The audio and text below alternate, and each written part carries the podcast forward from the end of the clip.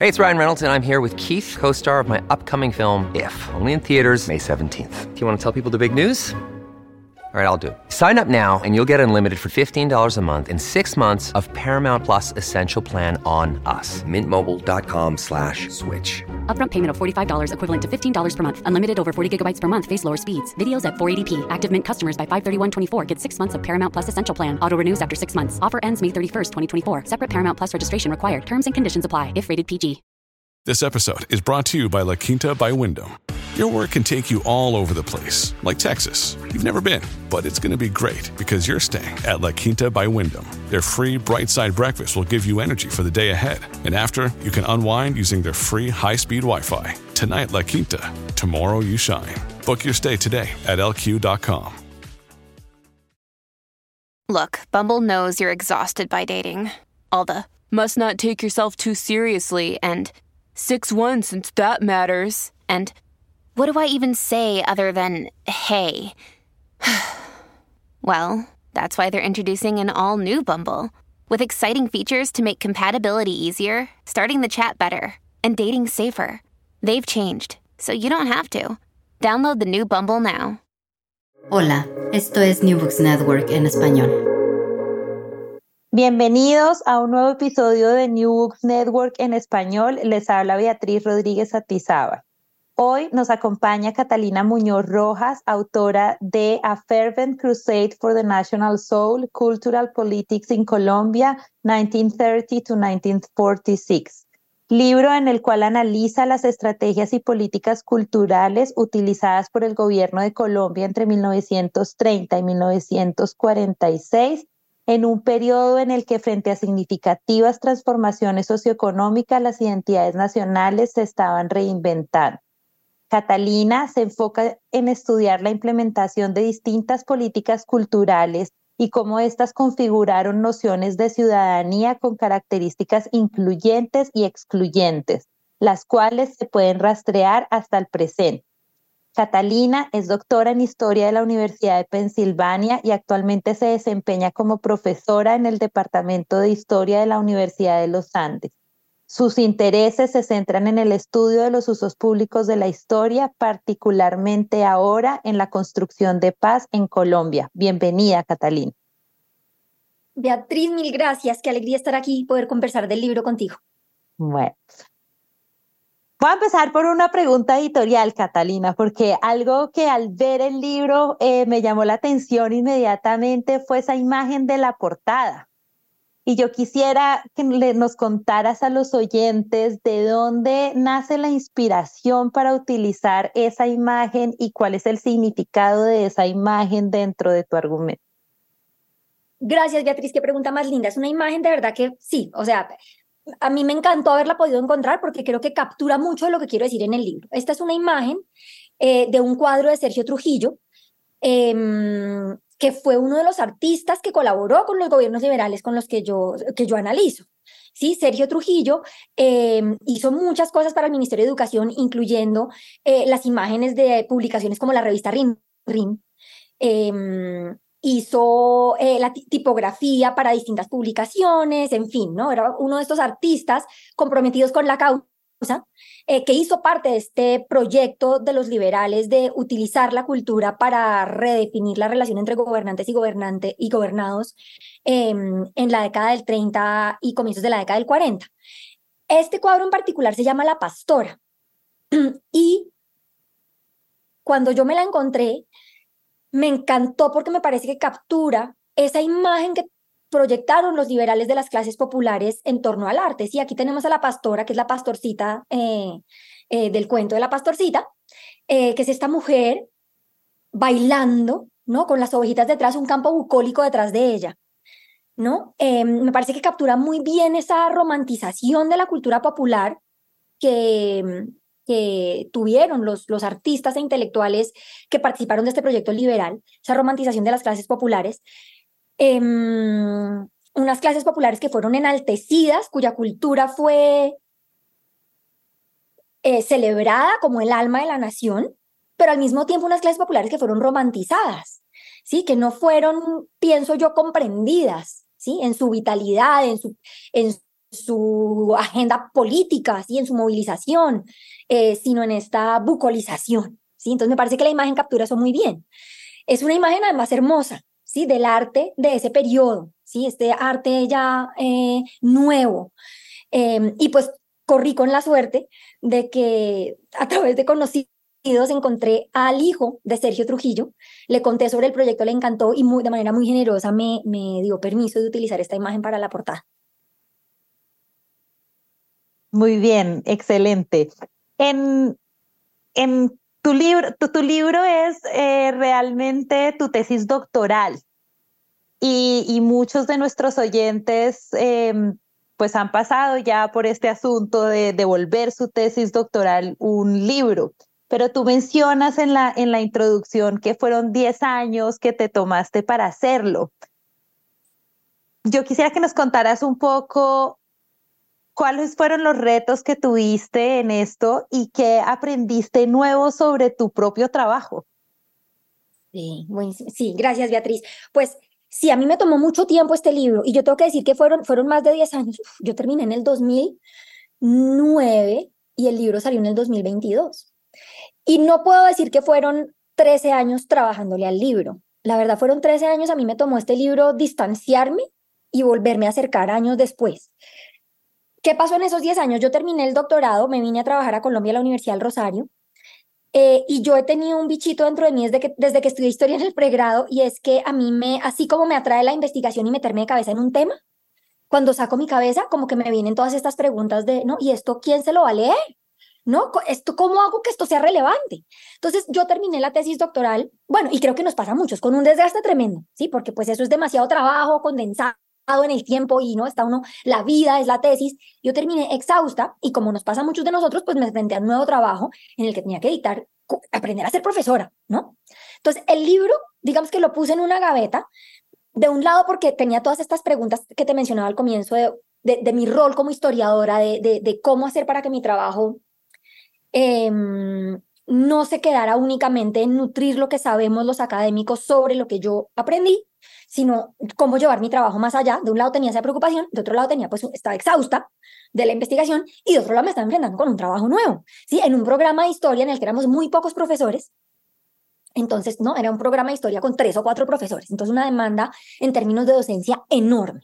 Entonces me, me volqué de cabeza, pienso, a, a, ser profesora, ¿sí? a dictar cursos de, ¿no? de fuentes, de historiografía, de América Latina, de historia de Colombia, eh, que me distanciaron del, del libro, pero pienso yo que fueron años muy valiosos en que sin querer, prácticamente, sin darme, sin estarlo haciendo, en horas, ¿no? En horas de computador, las ideas del libro fueron madurando. Yo pienso que la oportunidad de enseñar cursos em, con una visión amplia, ¿sí? Cursos de historia de Colombia, historia de América Latina, por ejemplo, que lo, obligan a uno a sumergirse largos, em, en las historias de otros países, en historias, en otros aspectos de la historia de Colombia que no fueron los que yo trabajé en mi libro me ayudaron a darle perspectiva y madurez a las ideas de este libro, ¿sí? Mm, entonces, eso por un lado, yo creo que fueron 10 años en que si bien yo no estuve, 13 años en que si bien yo no estuve trabajando en el manuscrito, ese manuscrito estaba cambiando en mi cabeza, ¿sí? Eh, eso por un lado. Bueno, de otro lado me sumergí de cabeza en, en la historia pública, ¿sí? Empecé a, a, conectarme con proyectos que me permitieron experiencia en etnografía, trabajar más con historia oral, que yo había trabajado un poquito con historia oral en este manuscrito y en otros proyectos, pero me metí más de cabeza con la historia oral, a pensar en cómo proyectos que yo estaba haciendo en ese momento eh, entraban en conversación con intereses de grupos en el presente. Entonces también digamos que me volqué hacia esa carrera de historia pública y años después, yo, yo pensaba que estos eran dos vidas separadas, ¿no? La, mi vida de la académica que, que tenía este libro por publicar algún día y la historiadora publica haciendo esos proyectos, pero nuevamente esas cosas maduran y pues tiempo después me di cuenta que esos dos proyectos no estaban desencajados. Sí que las preguntas que yo me estaba haciendo como historiadora pública hoy, de los usos de la historia hoy en el presente, de la construcción de relaciones de poder hoy, estaban tremendamente relacionadas con lo que yo encontré para las décadas del 30 y del 40. Así que nuestros retos de construcción de paz hoy tienen todo que ver con esta historia de la ciudadanía que yo venía rastreando desde los años 30. Entonces, tiempo después, pues tuve la oportunidad de volver a trabajar en el manuscrito, volver a él, reescribirlo, y me di cuenta que, es decir, el resultado es otro que el de la tesis y el argumento es otro. Las preguntas habían madurado tremendamente. Bien, voy a recoger algo que dices y es el hoy, ¿cierto? Mencionas el hoy y tú haces una conexión inmediatamente, inicias tu, tu libro a ubicar al lector en los años 90 y en esa América Latina que estaba reconociendo en sus constituciones el, pluralismo y la inclusión social. ¿Cómo, cómo, cómo es esa relación y, qué, y en qué fue Colombia pionera? Porque tú dices, Colombia fue pionera en la nueva constitución del 91. ¿En qué fuimos pioneros en los años 30 y 40? ¿Y qué, qué, qué podrías decir tú eh, entrando un poco ya en el contenido del libro, de esas diferencias y semejanzas y esos, y esos legados que dejó los 30 y los 40 para lo que vimos en los 90. Te hice un montón de preguntas al tiempo, discúlpame. Bueno, espero capturarlas todas en mi respuesta y si no, pues ahí seguimos. eh, Bueno, la, constitución colombiana del 91, pero no es la única, ¿no? En América Latina están surgiendo estas nuevas constituciones en todas partes, que están ¿no? redefiniendo estas naciones como eh, multiculturales, pluriétnicas, reconociendo la diversidad de nuestras naciones en esas constituciones. Y es un momento como muy celebrado, ¿no? En, en, esta, en esta tradición latinoamericana, ese momento de ese reconocimiento. Eh, mi trabajo en los 30 y 40, digamos, yo pienso que, que, que, de alguna manera lo que yo encontré en los 30 y 40 es, hace parte de esa misma historia, así que ese momento de los 90 de ese reconocimiento no es tan novedoso como lo pensamos a veces desde nuestros, desde nuestros entes más presentistas. Así que nos parece que ese momento fue como, wow, un cambio radical frente a una historia larga de exclusión. En realidad, ese momento no es tan nuevo, no solamente para Colombia, sino para el resto de América Latina. ¿Cierto? Tenemos este, para todas las Américas, incluso porque también en Estados Unidos en las décadas del 30 y el 40, se, están, se está ampliando la definición de la identidad nacional para dar cabida ¿sí? a grupos de afrodescendientes en algunos países, indígenas en otros, ¿cierto? Pero lo vemos en Bolivia, lo vemos en Cuba, lo vemos en Brasil, en los 30 y 40. Entonces, ese discurso incluyente, esa aproximación a la ciudadanía que reconoce la diversidad de nuestras sociedades en, en el continente americano, no fue propio de finales del siglo XX. Sí, aquí hay como una prehistoria o unos inicios, ¿sí? Eh, por supuesto, no es el proceso, por supuesto, no se trata de decir el proceso es el mismo, ¿cierto? Son momentos muy distintos políticamente, históricamente, Em, entonces, por supuesto, vale la pena ponerle el foco a qué fue exactamente lo que pasó en los 30 y 40. Esa es mi especialidad. mi yo no soy especialista en el cambio constitucional del 91, pero sí me interesaba mostrar que ese em, multiculturalismo tenía una historia más larga. Y sobre todo me interesa mostrar que los retos a los que nos enfrentamos hoy, los retos que se nos han hecho visibles cuando evaluamos lo que pasó con esa constitución del 91. Sí, en términos de sí fue una constitución muy incluyente, pero también ya no son evidentes las formas de exclusión que también promovió.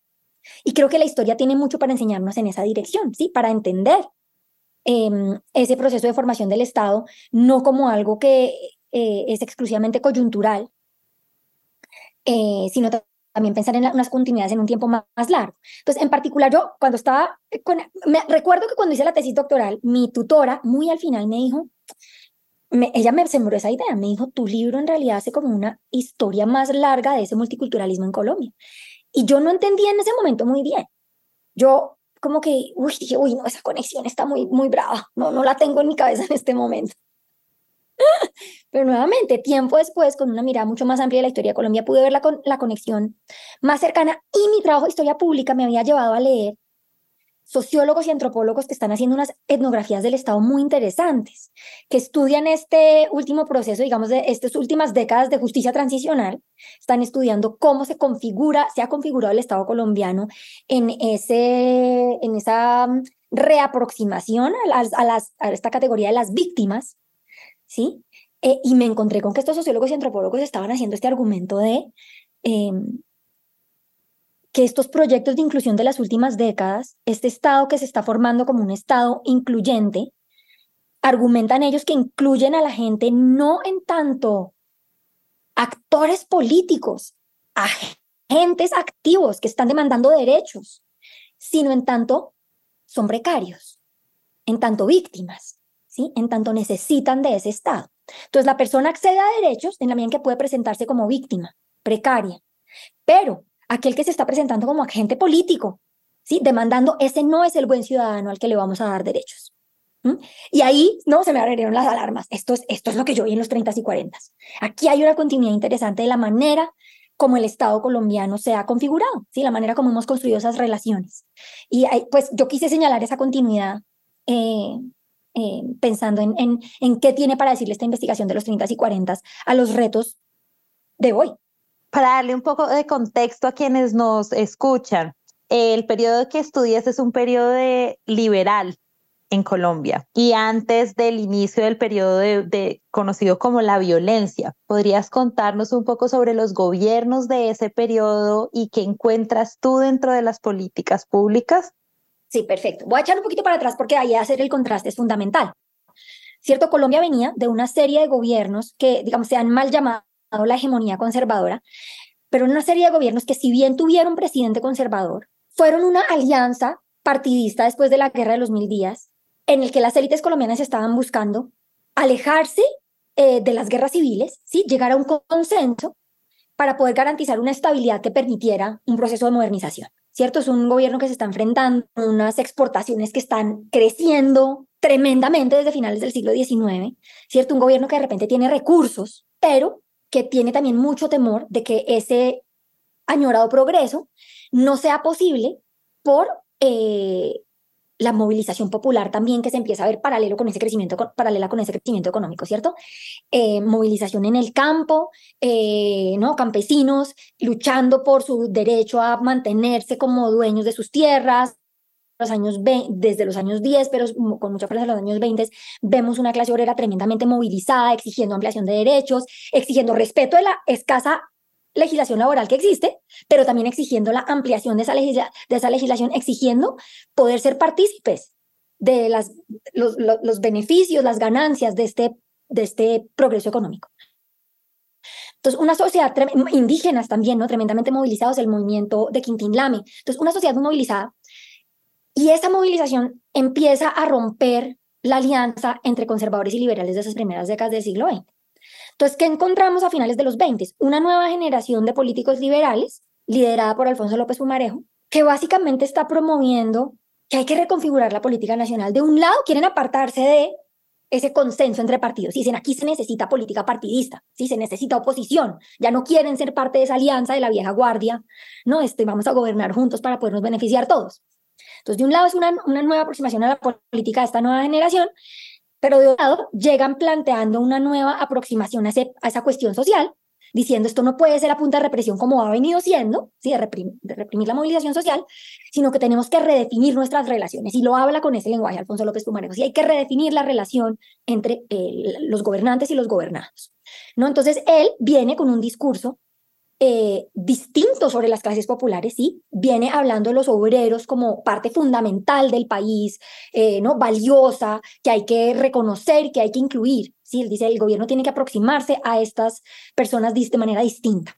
Entonces llegan los liberales, llega a la presidencia primero eh, Enrique Olaya Herrera, un candidato más menos, que se veía menos radical en el momento que López Pumarejo, a pesar de que López Pumarejo es el que está encabezando el movimiento y llegan al, poder proponiendo una serie de reformas bien interesantes y de cambiar esa relación. Y lo que a mí me interesó estudiar en el libro fue una de las caras de esa nueva forma de gobierno que tratan de establecer los liberales, que fue el establecer un aparato burocrático en torno a la cultura, ¿sí? Una, agenda de convertir a la cultura en un derecho social, ¿sí? Dejar de pensar en la cultura como una prerrogativa de las élites, que había venido siendo hasta ese momento, y la inversión del gobierno en cultura hasta ese momento, hasta, hasta 1930, había sido una inversión en instituciones de la alta cultura, como el Teatro Colón, por ejemplo, Em, como la Escuela Nacional de Bellas Artes, el financiar algunas becas para que colombianos fueran a estudiar a Europa y volvieran a Colombia, una, una definición del arte como eh, un arte eh, de élite y europeizante. Pero entonces ahora tenemos a estos liberales van a decir la cultura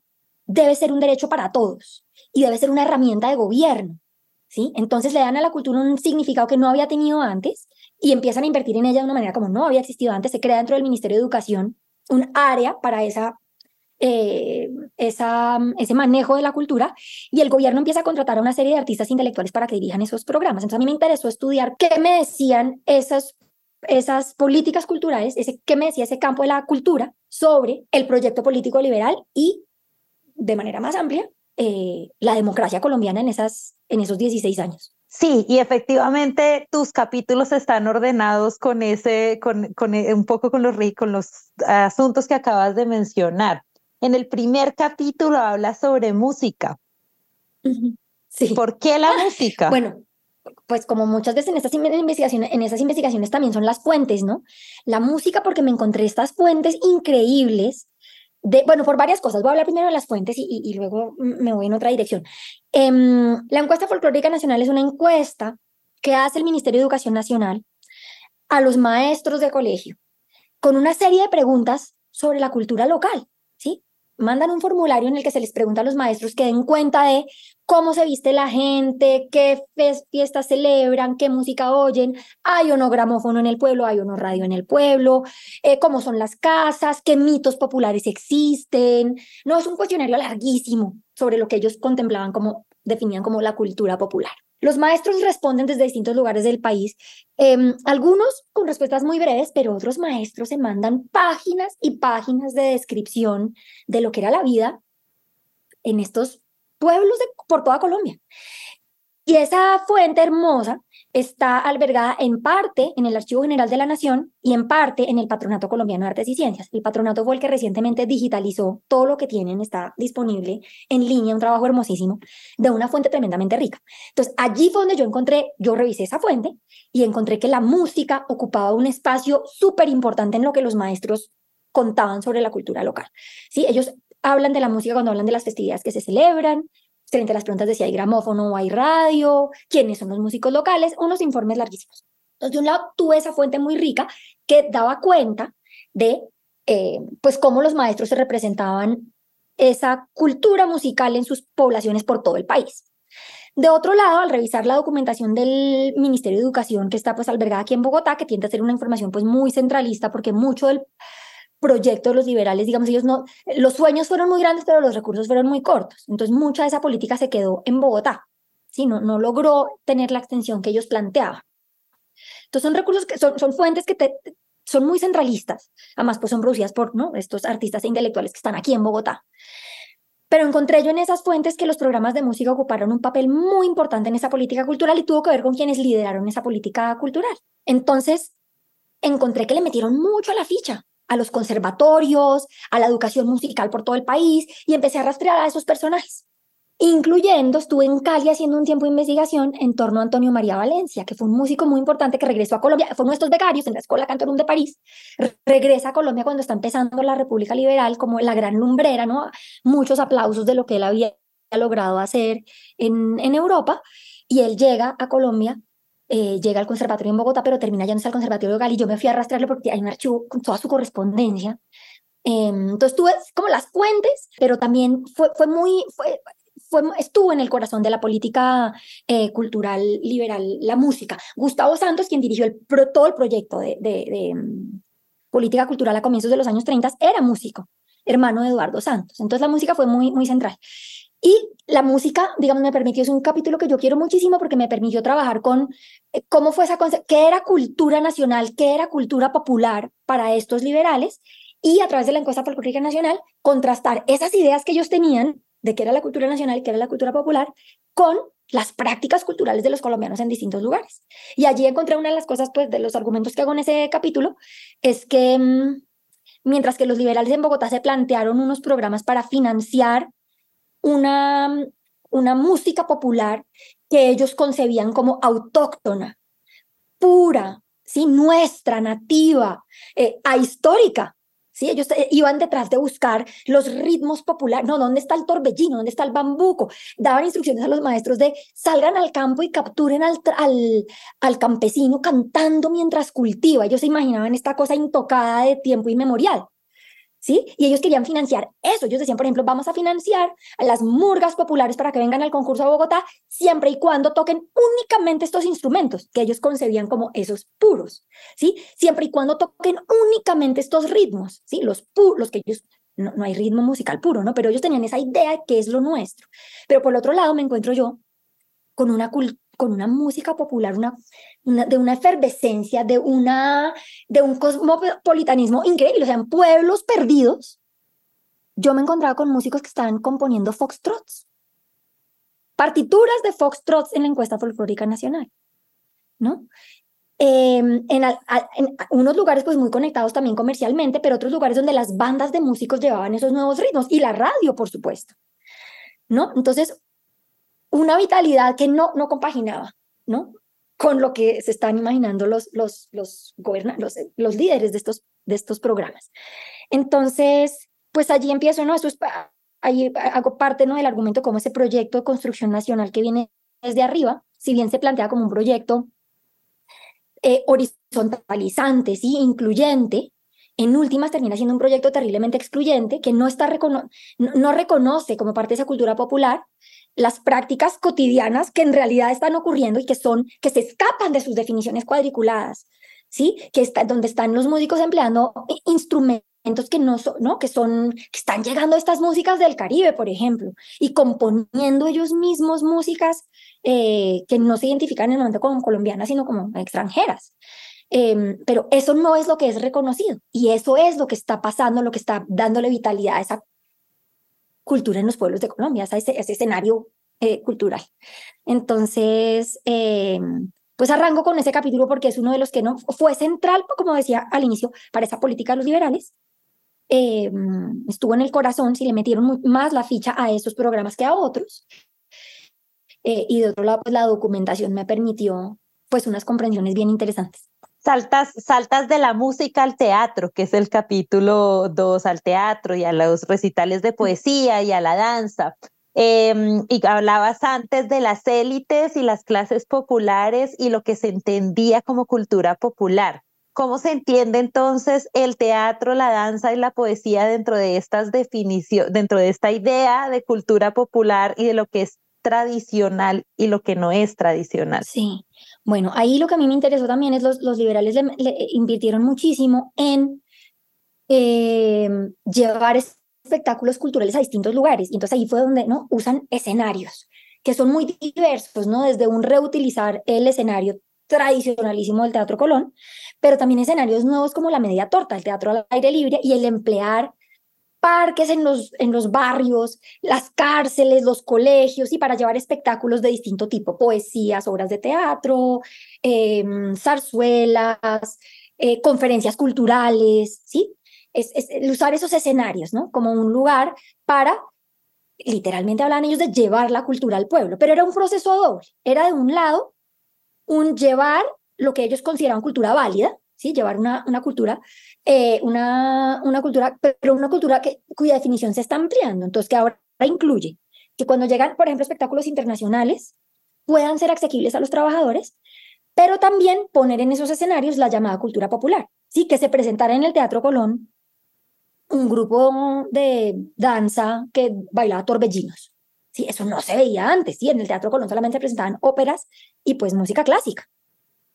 Entonces, el uso de esos, de esos escenarios. Y en ese capítulo me centro en la pregunta por la ciudadanía, ¿sí? ¿Cómo en ese, en, ese uso de los, de, las, de los escenarios, de, las, eh, de los teatros, eh, se está forjando una definición de la ciudadanía, eh, digamos, invitando a los lectores a pensar en la ciudadanía como, pues como algo histórico, ¿sí? como algo que no, solo, que, no que no es progresivo, sino que está siempre en disputa, eh, y nuevamente, como un escenario donde hay una tensión permanente entre la inclusión y la exclusión, ¿cierto? Porque pues la ciudadanía absolutamente inclusiva no existe, ¿no? Entonces, ¿qué, ¿en qué consiste y cómo se configuró en este periodo? ¿Cómo esos programas de llevar el teatro, la danza, eh, eh, nos permite entender las nociones que de ciudadanía tenían los gobernantes y las nociones que de ciudadanía tenían los gobernados? Algunos argumentarían eh, que la ciudadanía inclusiva 100% perfecta no existe, pero que la idea, la construcción de la idea de nación sí. Eh, ¿cómo, cómo, cómo, cómo, ¿Qué comentarías tú respecto a eso? Aquí estamos, aquí estamos eh, pensando en la ciudadanía y en la cultura como una, como una razón para hablar de colombianidad. Pues yo, yo, mi respuesta de historiadora sería que con la nación pasa igualito que con la ciudadanía. Si no hay esa, digamos, si pensamos en la nación, también tenemos que pensar en cómo es definida en distintos momentos y cómo esa definición está en disputa. ¿Cierto? Porque esa, nuevamente, esa definición nunca puede ser 100% incluyente.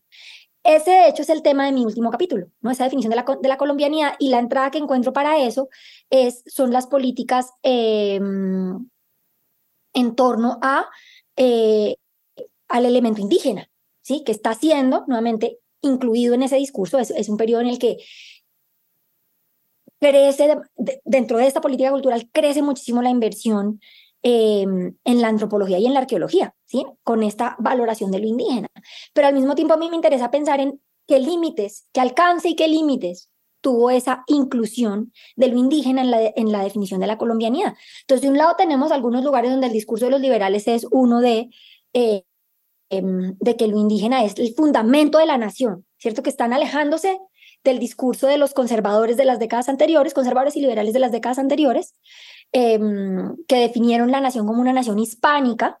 Si estos liberales van a decir, nosotros tenemos una tradición, hay, hay un pasado indígena que es fundamental en la construcción de nuestra nacionalidad, entonces encontramos que se está invirtiendo en el estudio de ese pasado indígena, por ejemplo, em, que se está celebrando ese pasado indígena con monumentos, eh, estudio, por ejemplo, la celebración del, em, las celebraciones de 1900, de, la Fundación de Bogotá, 1900, en 1938, que se el cuarto centenario. Eh, y donde, claro, viene, se rescata, ¿no? Lo indígena es algo positivo de ese momento, ya no solamente lo hispánico.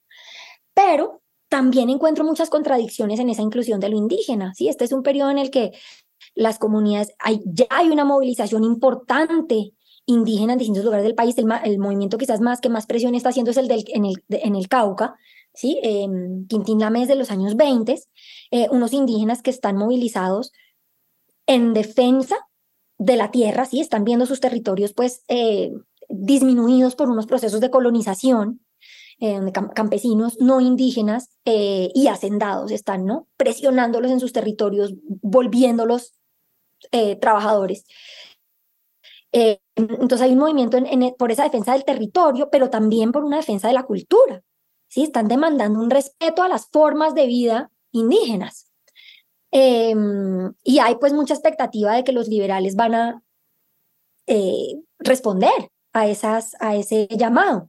Pero en realidad tenemos unos gobiernos que no logran, que no logran esa, esa responder a eso. ¿sí? Unos gobiernos cuya política frente a los indígenas continúa siendo una, una política integracionista, ¿sí? Que los indígenas hay que colombianizarlos y colombianizarlos quiere decir no incluirlos en su diversidad, sino cambiarlos. Entonces, por ejemplo, los liberales no cambian la política de misiones. ¿Sí? El convenio de misiones se ratifica, sigue vigente, ¿sí? Siguen los liberales entregándole a la iglesia esa colombianización de los indígenas y siguen con la idea de que hay que modernizarlos, tienen que volverse trabajadores y la tierra tiene que ser productiva. Sí, entonces ahí hay una continuidad bien interesante a pesar de un cambio en el discurso de la colombianidad. Muy bien, hay otro asunto que tratas en el tercer, en el tercer capítulo y así le hacemos honor a todo el texto, es los programas de higienización eh, y cómo se convirtieron en algo crucial dentro de esta intervención eh, liberal. ¿Podrías hablarnos sobre ello? Sí, ese capítulo, digamos que uno tiende a pensar que la política higiénica, la política de higiene no hace parte de la política cultural, pero es parte de mi libro porque para estos liberales lo era, ¿sí? La política higiénica era parte em, de ellos, ellos concebían la cultura, lo, mencioné brevemente al inicio, como una herramienta de gobierno, una herramienta que para ellos podía elevar, y literal usaban esa palabra, Gaitán habla de elevar em, a los ciudadanos, ¿sí? Veían en la cultura, pensaban que si uno exponía eh, a las personas eh, con poca educación a la música, al arte, etcétera, eh, se iban a transformar en mejores ciudadanos. Iban a ser los ciudadanos que esta nación necesitaba para el progreso. Y la higiene va a ser fundamental ahí porque esas ideas de la cultura como, como algo que puede elevar al pueblo están atadas con em, la eugenesia neolamarquiana tan extendida por toda América Latina. ¿sí? La idea que tenían las élites latinoamericanas desde finales del 19 de que la población era la población con la que se enfrentaban racialmente mezclada con un componente indígena y afrodescendiente muy amplio, que esa población era problemática por naturaleza, ¿sí? por su herencia, era una población problemática, defectuosa, Em, y había una preocupación enorme de las élites gobernantes de, de, cómo eso representaba un freno para el proyecto de modernización. Entonces, pues la ciencia de la época, eh, que era innegable para ellos, pues les decía que esa herencia negra e indígena era negativa y no solamente la herencia negra e indígena, sino la ubicación geográfica, ¿sí? el estar nosotros ubicados en el trópico, decía la ciencia de la época, también degeneraba, ¿no? En el lenguaje de la época, degeneraba las, los cuerpos, degeneraba las personas. Sí, las hacía perezosas, eh, las hacía más proclives a la inmoralidad de distinto tipo, al, ¿no? al robo, al, a la agresión, etc. Eh, entonces estaba la pregunta de gobernanza, ¿no? De qué hacemos con esta población. Entonces, la respuesta de los neolamarquianos, tan extendida por toda América Latina, va a ser, eso tiene remedio, ¿sí? Eso tiene remedio porque esas fallas que son de la herencia y de la geografía pueden, em, los cuerpos pueden cambiarse, como la Mar decía que las jirafas podían cambiar de generación en generación a medida que estiraban su cuellito, ellos decían con hábitos distintos, ¿sí? Si la gente deja de tomar chicha, se pone zapatos, eh, tiene una mejor alimentación, la educación también va a ser clave, ¿sí? Podemos meterle política a esto, ¿sí? Podemos meterle unos programas que cambien las prácticas de las personas para que las personas mejoren, sean el ciudadano que necesitamos para el progreso. Entonces, la política higiénica va a estar en el corazón de la política cultural, ¿sí? la encuentra uno en los reportes de la sección de extensión cultural, están estos programas eh, orientados a em, cambiar prácticas, ¿cierto? Son programas que van desde, eh, eh, por ejemplo, eh, promover cambios en prácticas para evitar los parásitos, como el uso de los zapatos, como las prácticas en torno al agua limpia, como la construcción de letrinas, ¿sí? Pero todo eso es visto como parte de una definición amplia de, de cultura, ¿sí? De las prácticas de la gente, las prácticas cotidianas. Entonces, en ese capítulo de la higiene, em, abordo algunas de esas políticas que se implementaron y que nos permiten ver nuevamente la tensión entre mm, un discurso incluyente, ¿sí? donde parece que estas prácticas higiénicas eh, pues están buscando mejorar las condiciones de vida de personas que no han recibido la atención por parte del Estado, pero que al mismo tiempo llevan por debajo un discurso donde esta gente es inferior, ¿sí? Es, es esencialmente inferior. Em, y en ese capítulo también una cosa interesante que logro hacer porque las fuentes me, lo permiten es encontrar también las reacciones de la gente frente a esas políticas. ¿Sí? ¿Cómo reacciona la gente que encuentro, ¿no? desde, desde eh, lugares donde encuentran una invitación a esas políticas que son vistas por grupos de trabajadores, de mujeres, como algo positivo, pero también en muchos casos la resistencia de eh, nosotros no somos eso, ¿sí? Gente que dice, nosotros aquí no nos van a venir a hacer esta, no nos van a venir a dar esta medicina de parásitos, nosotros no somos, eh, no, no, cabemos dentro de esta categoría de gente atrasada, eh, inferior, ¿sí? Que, es esta ofensa, ¿no? En la dignidad porque me están ofreciendo este programa. Muy bien, ya estamos llegando al final de, nuestro, de nuestra conversación, lamentablemente. Eh, sin embargo, yo quisiera, tengo dos preguntas más, pero una, una que me encantaría que respondieras desde, desde tu perspectiva de historiadora pública, como mencionaste al inicio, e historiadora académica. Y es, y es que o sea, cómo ha trascendido, cómo trascendieron estas políticas, estas políticas públicas sobre la cultura y la colombianidad al a la Colombia que estamos enfrentando hoy, que es esta Colombia en donde hay manifestaciones sociales, en donde hay un aumento en la desigualdad y en donde eh, la turbulencia política continúa. Continuamos en esta olla presión. Sí, no, ahí sí las, digamos, voy a, voy a decir primero una, salvedad, ¿no? Que por supuesto me interesa hacer esas conexiones, pero haciendo la salvedad que por supuesto no estoy diciendo que los dos periodos sean iguales, si estamos en contextos muy distintos, cada uno tiene sus particularidades. Pero por supuesto, cuando uno ve, yo estaba terminando de escribir el manuscrito cuando fueron este, cuando fue este paro grandísimo durante la pandemia, en el año, esto fue el año 2020, sí, que fue como este reavivar lo que había sido el paro de finales de 2019, que se da en pandemia con tanta fuerza. Estoy yo terminando de escribir las conclusiones del libro, mientras, ¿no? Se están dando todos estos debates de los colombianos de bien, que son los que no se manifiestan, y los colombianos que se manifiestan, que son los que queman el Transmilenio y hacen grafitis y queman las estaciones de policía y no. Entonces, ¿qué veo yo de continuidad allí? Allí es que nuevamente es, una cultura política en la que eh, el demandar derechos, ¿sí? el exigir del Estado eh, el que me traten como igual, el ser activo haciendo eso me cierra las puertas para ese acceso a derechos. ¿Sí? Em, esto no es así en todas partes del mundo. ¿sí? Hay lugares del mundo donde ese ejercicio democrático es reconocido. ¿sí? Es como, este es uno de mis derechos como ciudadano, es salir y protestar. ¿Cierto? Pero nosotros vivimos en una cultura en la que la protesta ha sido tremendamente eh, estigmatizada. También pues tiene que ver con nuestra, nuestra propia historia. Eh,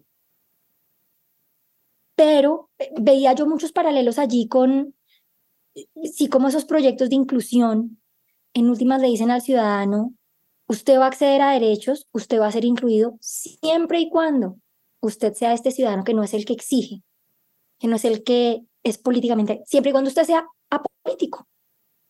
Sí, siempre y cuando usted se presente como eh, la persona necesitada, colaboradora, ¿no? Como que eh, se me está escapando la palabra que estoy buscando en este momento, pero eh, aquí es aquí siente existe en español y estoy hablando en inglés, en spanglish.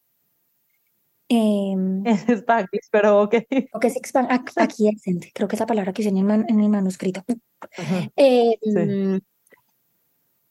Entonces, digamos que sí fue bien de para mí en ese momento como, como esa, esa cultura política eh, sigue vigente, nos cuesta el, el reconocer otras formas de práctica ciudadana y, y, y, la posibilidad de la exigencia de derechos. Muy bien, muchísimas gracias Catalina. Yo te voy a hacer una última pregunta pensando en nuestros oyentes que son docentes como nosotras, que son profesores universitarios con en, en pregrado, maestría y doctorados, y es ¿qué le ¿cómo le recomendarías tú a un profesor o profesora que incluya tu libro en un curso de historia de, América Latina? Hablemos de América Latina. ¿Qué le recomendarías?